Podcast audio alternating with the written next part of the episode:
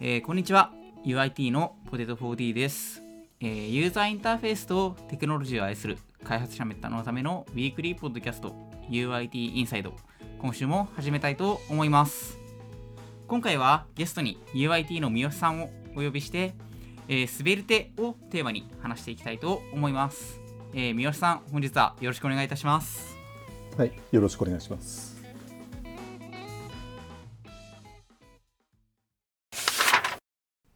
はい。ということで、今日は滑る手と読むのが正しいのかみたいな話を今さっ き相談していた滑る手会で。あの事前にそのくだりがあると笑いそうになる からさ。確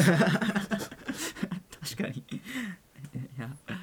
というわけですけど、ちょっと私、あの、事前にちょっとだけ調べてたんですけど、全然知らないんで、今日は一からちあーょっとはい紹介してもらってもよろしいでしょうか。そうですね。どこから話すべきかっていう感じではあるんですが、なんか、ランタイムがないフレームワークみたいなことしか知らなえい。っとね一応ランタイムでも動くんですよ。ああ、そうなんですね。動くんですけど、まああんまりそれを使う意味がない。はい、はい。はいまあ Vue.js もそうですよね。あまあそうですねコンパイラー JS と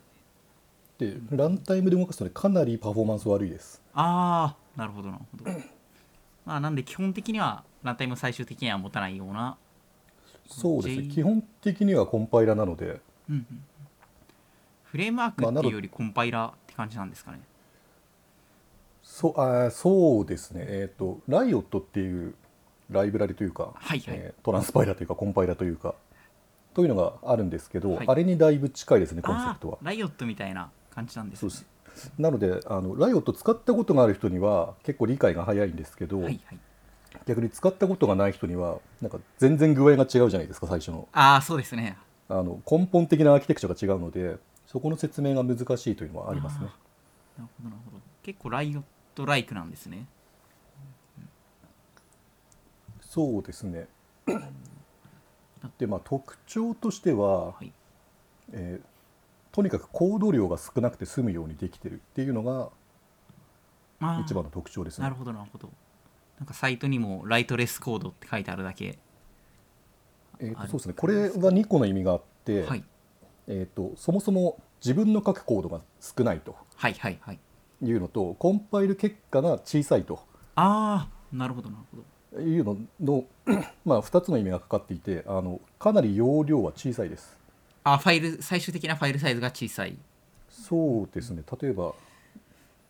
そうだな、SPA で例えば5ページくらいの繊維があるページを作ったとすると、はいでまあ、ストア使わなかったら 20K とか 30K とか、ああじゃあかなり軽量なんですねそうですね、なのでその、動作環境が厳しいところで使いたいみたいな用途で使われることが多いみたいですね。そうなんですねそういう感じのフレームワークというかコンパイラーというかというとこですかねそうですねで、えー、とコンパイラなのであの今ちょっとストアがなければって話を今したんですけど、はいあストアがビルトインであるんですよ滑れてっておおあそうなんですねえー、とただ、えー、となんだろうなリアクトとかビューを使ってる人がイメージするストアとは結構違うんですけどはいあのストアっていうよりねグローバル変数だと思った方がいいです。ああ なるほどなるほどがあるのとあまり大きいそのオブジェクトで定義できないんですよね。ああなるほどプリミティブななのでデータだけを管理するようななので本当に変数というかはいはいあのステートの塊をこう一気に保存したりはできない。まあやればできるんですけどいろいろ面倒くさいことになるんですよそれをやると。っああなるほどなるほどていうのがあるんですけどあの当然ストアを使わない場合もあるじゃないですか。そうですねコードを書いててでその場合はコンパイラなんでストア使ってないからその分軽くなるんですよああはいはいはいなる容量がほど逆にストア入れちゃうとそれだけで 20K か 10K かそのくらいは増えちゃいますねああ容量じゃがあストア自体はそこそこのボリュームはコードまあその本体には一応あるっていう感じなんですねそうですねであとはそうコンパイラなんで Web コンポーネントで出力できるっていうのおおが割と 要はコンパイラだからその出力形式を選べるじゃないですかっはいていうのがあってまあこれも Vue でもできるんですけどあの Vue.js ってあの Vue.js 本体を Web コンポーネントの中に入れ込んでくるじそゃうなでいすねそうですねなのであのでかいんですよ結構大きいですよね、あれは。汎用に使うパーツを作ろうとしてるのに、はいこれに対して滑り手ってそもそも小さいので割とこれで履き出すと素直に使える使あう気になればって感じですねあ、なるほど。まあとにかく軽量でいろんなバリエーションを持ってエクスポートができて、基本はライオットとかに近いようなフレームワークっていうそうところですなんねまあっていうとなんかすげえ特殊な感じがしますけどそうですいね、結構特殊ですね。言い方をすると ただ使った感じは割と素直な感じなのではいはい。あのなんていうのかなビューとかリアクトとかを使ったことがある人であればすぐに覚えられるあーしすぐに使えるって感じですね、なるほど、なるほど。えー、とあとコンパイラなのであの環境設定が楽なんですよ、おーというと、えー、と例えばリアクトで、えー、とルーターとストアを使いたいとしたらリアクトを入れてリアクトルーターを入れてはい。リラックスを入れてとかをしなきゃいけないじゃないですかでバベルを入れてどうこうみたいなことをしなきゃいけないわけですよね、なんですけどそれがないんですよ基本的にということは、あんまり煩雑ではないって感じですかね。いろいろ物事をやるのにら楽みたいな。えー、と究極的に言うと滑り手本体と、まあ、ロールアップなりウェブバックなりだけで基本的には書けるっああ、そうなんてです感ね。じですね。でまあこれは逆に言ってしまうとあのライオットもそうなんですけど、はい。あの既存のウェブのなんていうかなシステムというか をちょっと使いづらいんですよ逆に言うと。まあ、スベルトの世界でかなり完結してるような。そうです要はあのウェブと切り離されちゃってるんで完全に。はいはいはい。というのがあります。あのそういう理由であのタイプスクリプト対応もこの前したんですけど、はいスベルテはあのそれも結構遅めだったっていうのもそのせいです、ね。ああ、そうなんですね。ただねスベルテ本体はタイプスクリプトで書かれてるんですよね。おお、そうなん、そうなん、そうなんですね。ただ、なかなかユーザー側ではなかなか対応が遅かったっていうところですかね。えっ、と細かい事情はわからないんですけど、はい。えっ、と以前からできる環境はあったんですよね。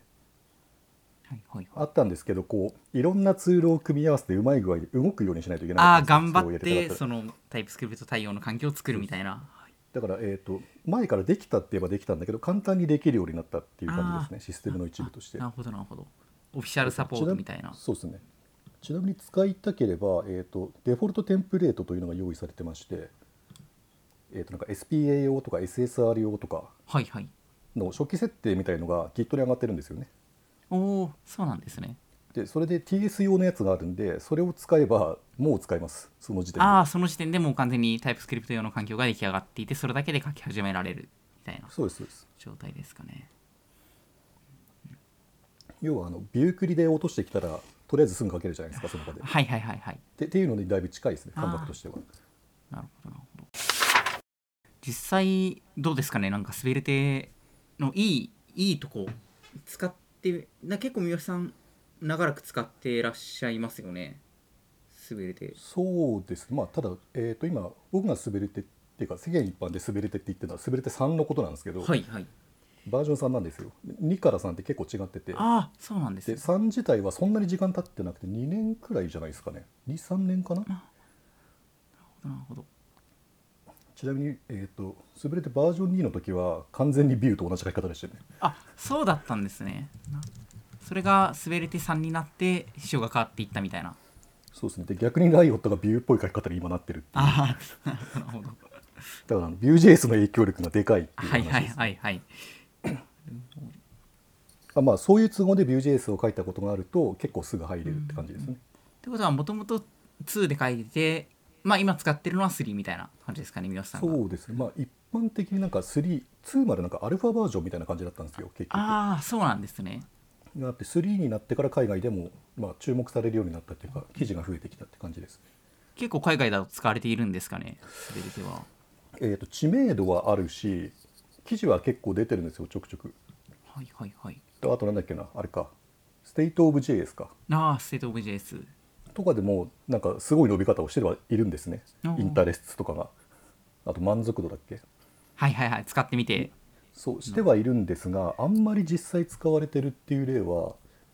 それほどまだないはずですねああなるほど使い勝手はいい使った人が使い勝手はいいとは言っているがまだ普及度合いとしてはそんなにっていうそうですねあとこれあのコード量が少ないって要はルールが少ないってことなんですけど、はいすべて特有の逆に言うとあの多人数で作業する時のルールがないんですよねこいつああなるほどなるほどなのであの大規模なプロジェクトに突然入れるっていうのは結構難しい感じがしているんですよはいはいはいはいまあ、ただ、えーとね、実際作ってみて,、まあ、書いてみ何回か書いてみて思ったのはあのとにかくコードが少なくなるようにできてるのであの多人数で作業してもコードが短いから読めるんですよ全部はいはいはいなのでそこの恩恵がでかいので割となんとかなるのかなって気はしないでもないですね、多人数での開発って結構業務で使った感じですかねえっ、とねまあそれは個人的な感じですかね、うん複数人で書いてみたけれどもまあ割と、まあ、読んでしまえる分量になるんで読みやすいそ感うですそうですじですかね要はいや逆にこれ使ってみてコード量が少ないっていう恩恵がすごいなっていうイあメージを個人的には受けてあますね、はいはいはいなんか要はそこにフューチャーしたきあのフレームワークとかってあんまないじゃないですかそうですねなんか基本増えてくるじゃないですか各やることがそうですねその分なんかこう良い恩恵が得られるというかはいはいというものではありますもんねだって普通に使ってる限りは普通に使える感じではありますね今のところおーはビューでできることは大体できると思ってくれて大丈夫ですあーではまあ技術的に滑れてたからできないみたいなことは全然使ってる分にはないっていうところそうですねですかね書くのは結局普通の JS を書くので、はいはいあの処理自体はまあ少しそうですね気泡が独特なところだけ覚えてしまえばそんなにそうですねですかね一応 SSR もできるので、あとね i 対応があるんですよこれなんかすごいおお結構あの今日今日に今日この話をするに至って、はいちょっと事前に記事とか読んでたんですよ結構、はいはいはい読んでたら IE で使えないっていう意見がすごい多くてああそうなんですねでで使えないって言ってるんですけど使えるんですよお おあのコンパイルオプションでレガシー対応にするとあのポリフィリ効くんですよおーバーベルのなるほどでなんかそれを知らなくてみんな、はいはいあの要は多分これ最後の方にちっちゃく書いてあるからこの割とどうでもいいことじゃな いですか IE9 まあ対応とか、そうですねあのあんまりやりたい業務でではないですもんね基本的にがあるんで結構やってみたみたみたいな記事を見たら結構そう書いてあるんですけどあの IE9 対応はしてますよおおなるほどなるほどであればまあ基本的に業務で使う分におおいて抑えないといけないものは大体抑えられてるっていうとこそうでですすねかねまあ、あとは、えーとまあ、使いどころとして、えー、と基本スタティックのウェブサイトがあるとして一部分だけなんか JS が必要で動的にしたいみたいな時ってあると思うんですよね、はいはいは LP とか使っててありますねで例えばビューとかリアクトを使ってもあのそこのドームにだけフックして動的にするとかは別にできるじゃないですかはいはいはいできるんですけどそそれだけの用途にしてはでかいんですよ結局あそうですよねでコストが高いとあと環境を用意したりするはいっていうのを考えると滑り手って小さいんでそういう後付けでそこだけ動的にするみたいな用途には向いてるんですよね。まあいわゆるその SPA である必要とかまあ普段のモダンフロントエンドの技術を使う必要がないようなケースにおいてピン差しするにはちょうどいいみたいなそうとそうこそろうですかねうん要は JQuery の時代ってちょっと JQuery で書くみたいなところが多分あったあはあずそうなんですよねうんありますあのそんな感じで使えるっていうことですね。なるほどなるほど実際結構そういったユースケースが想定されている技術ではあるんですかねまあ多分とにかく書くコードを減らしたかったんだなと思ってますけ どなるほどなるほどあの、ね、ボイラープレートコードがほとんどないんですよ。はいはいはいもう本当にその場から書き始められるっていうそうですね例えば、えっと、変数をえっ、となんだろうな JS の中だけで使う変数とテンプレートに吐き出す変数っていうのが別にあるんですけど、はいあっていうのはあのバインディングするのではいはいはいテンプレートに吐き出す変数はテンプレートに吐き出す変数を指定したい時どうすればいいのかっていうとエキスポートって書けばそれでもう出ますああなるほどなるほどかなりシンプルというか、まあ、やりたいことをただ愚直に書いていくだけで実現できるっていうところそうですねちょっとね不安になるくらいコード短いですよなるほどちょっと今実際ウェブサイト見てコード見てますけど確かになんかこう課題を解決するのにかなりこう少ないコード量で実現できるのを目指してる感はありそうまですすねね、まあ、とにかくその、まあ、フレームワークを使う時っていろんな観点があると思うんですけど、はいあの楽したいとはいはいあの俺を楽するためにこれを使うんだっていう場合にはすごい楽になるはずなんですよね。確かにアウェイトの取り扱いまであるんですねテンプレート古文の方にああそうですねああそれも特徴の一つであのテンプレート側でプロミスが解釈できるというすごい機能があっておおかな要りはですねアウェイトローディングみたいなロはいはいはいード中みたいなのをそこに書いておくとロード中みたいなのが出るって感おじおですね結構ねキャッチができるのが結構すごいっちゃすごいですよね、確かにすごいっすねこの構文でこの独自構文で解釈できてしまうっていうのはなかなか面白いですねちょっと、えー、ショーノートの方にも、えーサンプルコードを簡単にコードブロックで掲載しておくのでよければ見ていただければと思いますけど本当にブレースでアウェイトって書くだけで解釈できるっていうかなり面白い構文になってますねそうですねまあ唯一ないのがルーターがなついてないんですけどデフォルトでああそうなんですね今あのルーターがないっていう話をしていたかなと思うんですけどなんか他の本体になくて別の方であるっていう感じなんですかねあの、えー、とリアクトでおけるネクストビューにおけるナクストはいはいいやみたいな存在として、えー、とサパーというえーサフパレーームワークがありまして、えー、とこれは何ていうのかな PWA 用お PWA 用のフレームワークあの滑り手を組み込んだフレームワークはいみたいな感じなものがあります、あーで実際はこっちが使われてる例の方が多い感じがしてます、ね、あー滑り手単体っていうよりはそうまあある程度の規模のものを組むんであればこっちでやるっていあうー感じですかねなるほどなるほどでこっち側は多分これもなくすと影響を受けてるんだと思うんですけど、い大体似た感じで作れますでこっちにはルーターが入ってるという感じですねなるほどなるほどその軽くくああの性的なサイトに追加するのであれば滑り手単体で使ってもいいしもう少しリッチにやりたいならサパーがあるって感じですかねそうですね、まあ、さっき言った通りあのなんてスタティックなサイトに突然入れたりできるので、はい多分あえて入れてないんだと思うんですよねルーターをああはいはいはいその用途には適してないというかその滑り手単体はもっとこうライトウェイトにしたいというかそういった単体で突っ込む時を想定してるから、まあ、あえてルーターは入れてないっていうところそうですねまあですかね一応その、まあ、ビューでいうビュールーターみたいなものが探せばあるんですけど、はいあんまりそれよりはまあルーター必要だったらサパー入れればいいんじゃないですかっていう感じあっぽいですそういう温度感なんですねああでもえーっと個人的にはえーっとね滑り手 SPA ルーターっていうプラグインプラグインというかライブラリかながありましてめっちゃ小さいんですよおおどうどれぐらいあ小さいのんでコすード全部一気に読めるくらいですねかなるほど100行とかしかないんじゃないですかね多分おおそれは本当にかなり小さいですねあだからあのルーターに求められる全機能はないんですよね要はああなるほどあの要は、えーと例えばクエリを解釈してどうこうするとかエイリアスを指定するとかそういうビュールーターみたいにありとあらゆる機能があるみたいな感じではないんですけどああはいあのあくまでパストコンポーネントを一致させますよってあいはいう,、はいはいはいっていう機能だけを、えー、となんていうのかな用意したものがあってそれはかなり快適に僕は使えてますね。じゃあ本当に必要な最小限のまあルーティングの取り味をしてくれるものとして滑り手 SPA ルーターがあるっていうそうこでとすねうんなるほどなるほど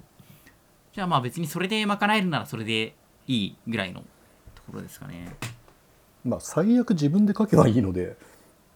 はいはいまあ元が小さいので確かに確かに、まあ、なんでそんなに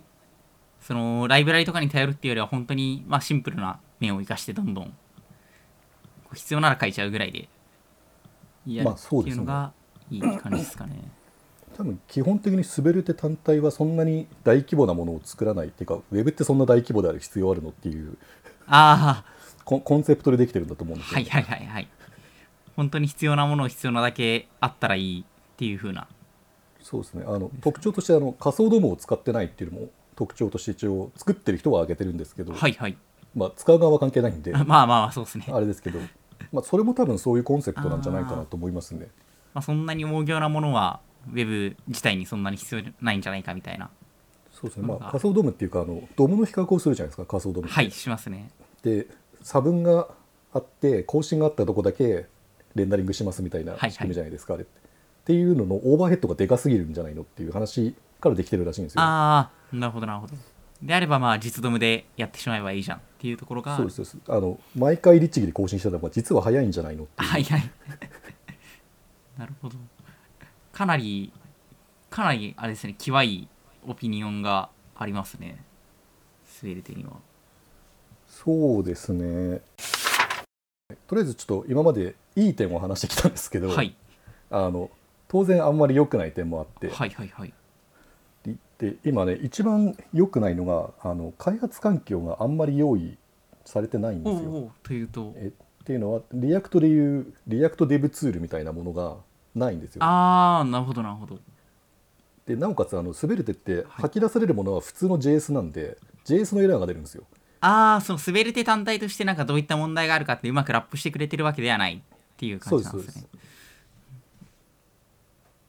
なので、えーとね、ほとんどエラー見ても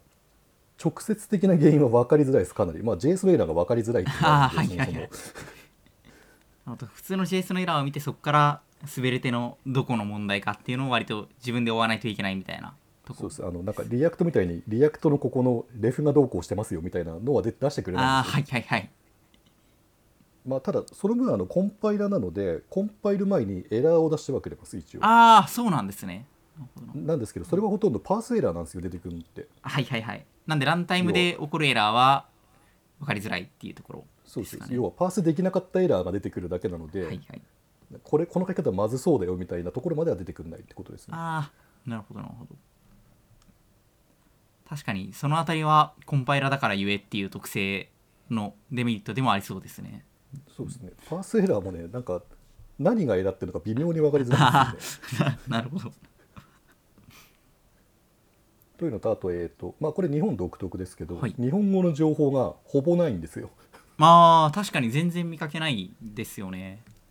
まあ最近、えー、と僕個人的にケイタに記事とか上げてるんで滑り手の、はいはいはいがあるんであの滑り手のタグかな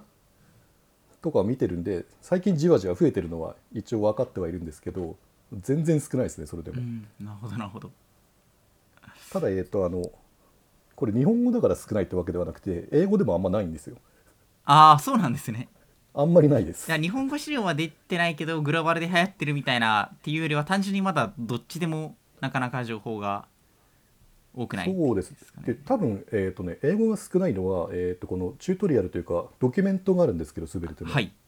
あれが結構親切なんですよああもう結構オフィシャルドキュメントが全てみたいな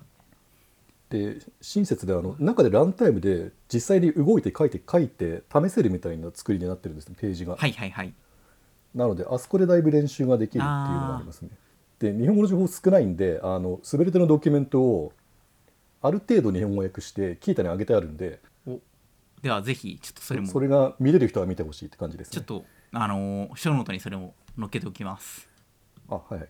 で結構これ読んだらまあ日本語情報として分かりやすいっていう感じでえすっかとね,、ねほんとこのくらいしかないんですよね情報がとにかく少ないんですね情報が少ないのとあとえっ、と例えばなんだコミュニティとか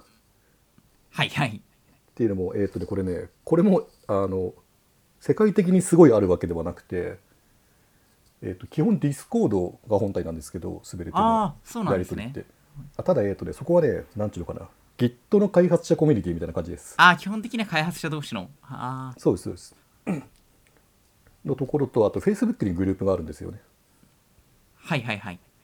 で、えー、と一応そこで情報のやり取りがある程度はされてるって感じですけど、まあ、そのくらいしか逆に言うとないっていうああ感じですねなるほどなるほどそんちなみにその Facebook グループ僕入ってるんですけどはい日本人多分俺しかいないですそんな感じなんですね なるほどじゃあまだちょっと盛り上がりが来ているわけではないけれどって感じですかね そうですねなのであのメリットはすごい多いんだけれども、まあ、分かりやすいメリットがあとたくさんあるっていう感じなんですけど詰まるときついんですよ、ね、ああはいはいまあじゃあ結構詰まってもまあ自力で解決できる人向けって感じですかねそうですねだからあの生の JS を結構慣れてるとはいはいはいあの生 JS のエラーからある程度判別できるっていう人じゃないと一回きあの止まっちゃうときついですよねああ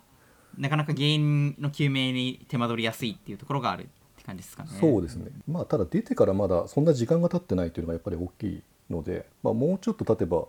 少なくとも海外ではもうちょっと大きいコミュニティになるんじゃないかなとは思ってます。はいはいはい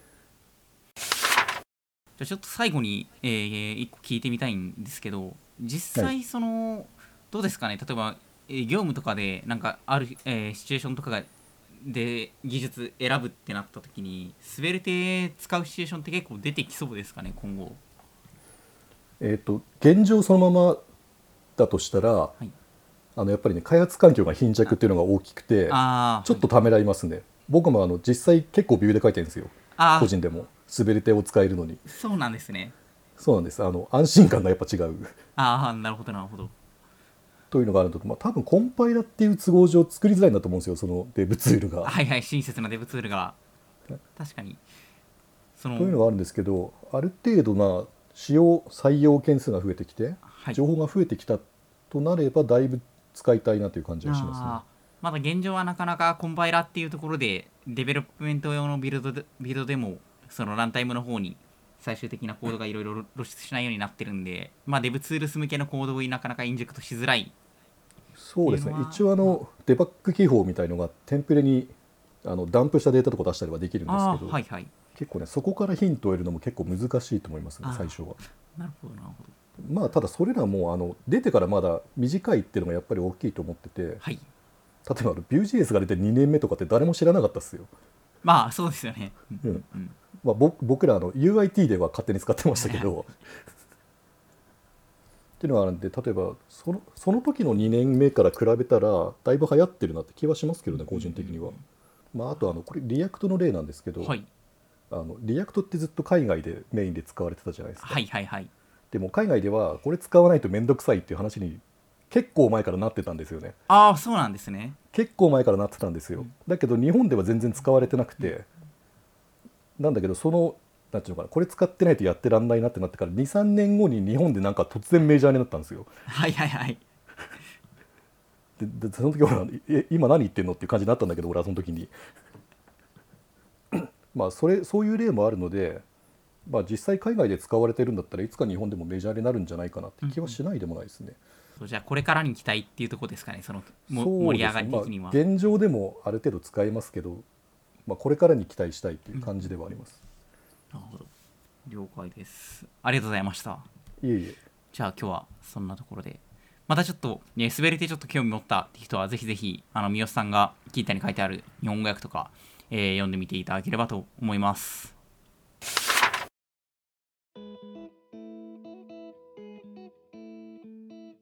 えーそれでは、えー今回は、えー、滑り手をテーマに、えー三好さんに、えーいろいろとお話をいただきましたえー LINE のフロントエンド開発組織 UIT ではこのようなフロントエンドに関する情報交換や議論などを、えー常日頃より行っております、えー最近で言うとですね View3 スタディなどの企画はですねもともと社内勉強会から始まったものでもありますのでまあこういった、えー内部で行われている情報交換っていうところは、えーこれからも UIT インサイトという形で、えーもっとアウトプットできていければと思いますのでぜひぜひまたお聞きいただければと思いますえーまたですね、えーこのポッドキャストをきっかけに LINE に興味を持っていただいた、えー方につきましては、えーこのページ、えー、下部の方にですね、求人へのリンクを貼っておりますので、えーぜひぜひカジュアル面談からでも応募していただければと思います。えーということで、えー今回は滑り手をテーマに、三好さんと共に話していきました。えーありがとうございました。はい、ありがとうございました